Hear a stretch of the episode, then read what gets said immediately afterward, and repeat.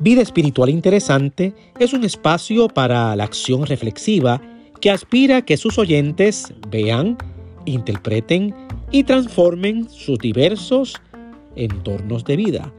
Todo lo que es verdadero, todo lo justo, todo lo honesto, todo lo puro, todo lo amable, todo lo que es de buen nombre, si hay virtud alguna en esto, pensad.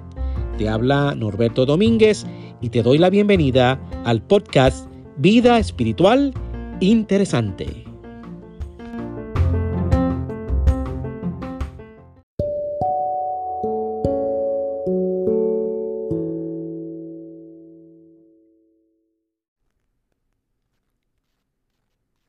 En este primero de enero del 2023, comparto contigo esta reflexión titulada Bendición de Esperanza.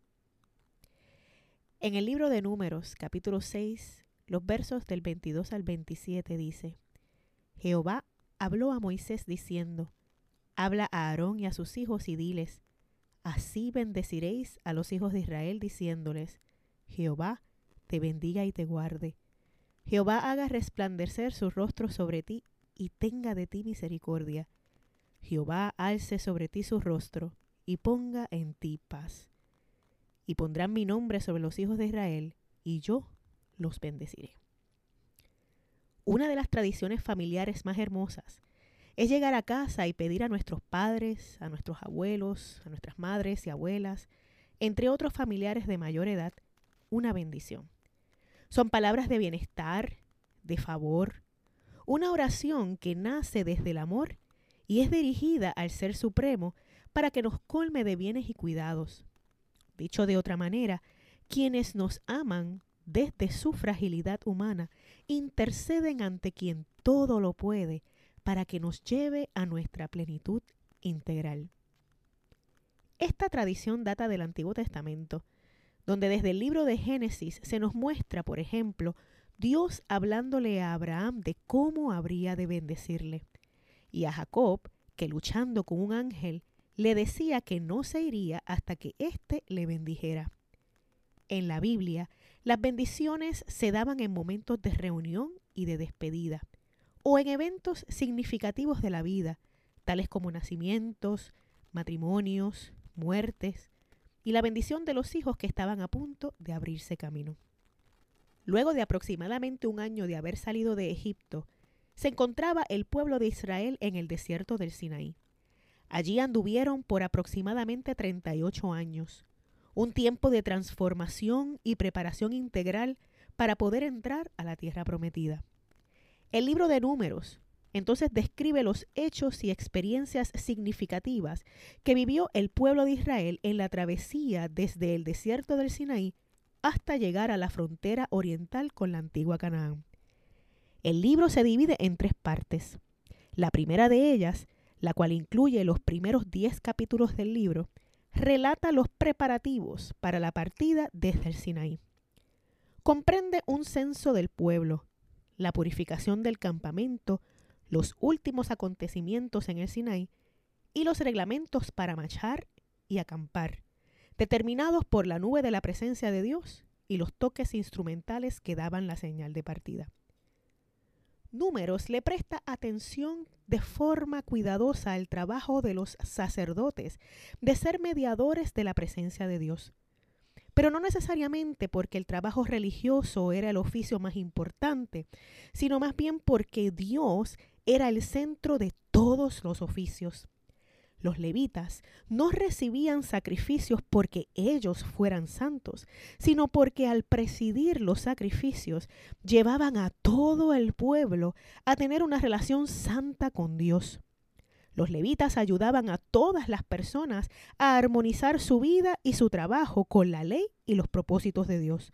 Su rol esencial era el de ser mediadores de la redención de Dios para todo el pueblo.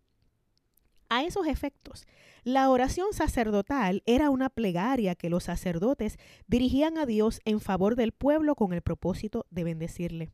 Es decir, los sacerdotes pronunciaban estas palabras de bendición pero no tenían la capacidad divina de bendecir propiamente.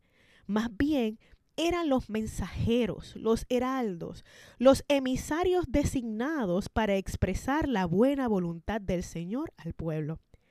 No pretendía ser una fórmula mágica o un hechizo de prosperidad que cualquier persona recibía, sino que más bien expresaba esa buena voluntad del Señor hacia su pueblo, que era el que él amaba.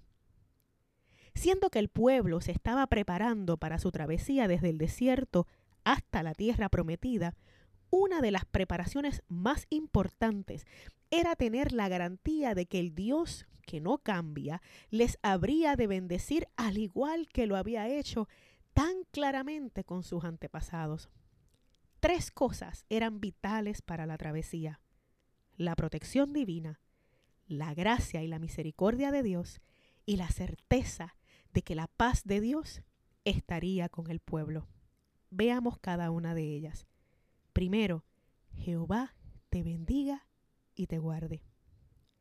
Este primer deseo de Dios hacia su pueblo es de bendición y de protección. Solo Él sería su defensor y eso sería más que suficiente. Aunque el camino que les esperaba estaría repleto de peligros, Dios Todopoderoso garantiza que les protegería podrían sentirse indefensos, sin la provisión o la preparación adecuadas, pero Dios sería por su pueblo. En segundo lugar, Jehová haga resplandecer su rostro sobre ti y tenga de ti misericordia. Un rostro resplandeciente era sinónimo de intimidad con Dios, de una relación personal con el Dios que les había sacado de Egipto contacto con la presencia divina se reflejaba entonces en un resplandor particular del rostro. Aunque hasta ese momento solo se cuenta a Moisés como quien había tenido ese tipo de experiencia, de alguna manera estas palabras de bendición anticipan que llegaría un tiempo en que no solo Moisés tendría un resplandor en su rostro tras un encuentro con Dios, sino que toda persona que recibiera la bendición de Dios, vería el rostro iluminado de la aprobación de Dios. Experimentaría su presencia y reflejaría su resplandor en su vida diaria. La aprobación de Dios para experimentar su presencia se podía dar únicamente por cuanto Dios era compasivo y clemente, lento para la ira y grande en misericordia. Solo unos meses antes, este pueblo había ofendido al Señor, adorando a un becerro de oro. Mas luego de la intercesión de Moisés, este pueblo había recibido misericordia divina, tanto como para que ahora los sacerdotes pudieran pronunciar palabras de misericordia a Dios o misericordia de Dios en favor del pueblo. En tercer lugar, Jehová alce sobre ti su rostro y ponga en ti paz. Que Dios alzara el rostro era sinónimo de aprobación, de que las acciones, los pensamientos y las palabras agradaban a Dios. Así como se podía actuar y lograr que Jehová escondiera su rostro del pueblo, también se podía actuar siguiendo sus estatutos para con este pueblo y vivir bajo su aprobación. Asimismo, la paz en este contexto tenía muchas implicaciones. No solo era salud y prosperidad, sino también eran bienestar y tranquilidad interior. La serenidad que venía de la seguridad de que Dios sabía y supliría todo lo que fuera necesario para el viaje. Era un sentido de que todo estaba completo, una gran variedad de dones innumerables y de ricas provisiones. La conclusión de la bendición garantizaba esa paz. Y pondrán mi nombre sobre los hijos de Israel, y yo los bendeciré, decía el Señor. Poner el nombre en algo significaba marcarlo como propiedad de uno. El Señor había puesto su nombre en el pueblo de Israel como dador bondadoso, como protector fuerte, como amigo fiel, como amante que perdona, como compañero fiable, proveedor generoso y dueño exclusivo. El pueblo de Dios era su preciada posesión y el Señor se había propuesto suplir a todas sus necesidades. Mientras el sacerdote israelita proclamara esta bendición al pueblo, la comunidad entera estaría sostenida por estas verdades y los adoradores individuales serían animados.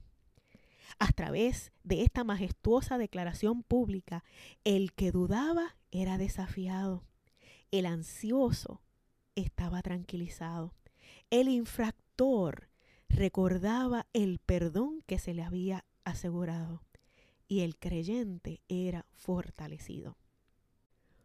Hoy es el primer día de un nuevo año. Y con este día, nuestra mente y nuestro corazón se disponen a actuar en favor de nuevas temporadas, de nuevas ilusiones, de nuevos proyectos y de nuevas fuerzas para continuar con lo previamente encomendado.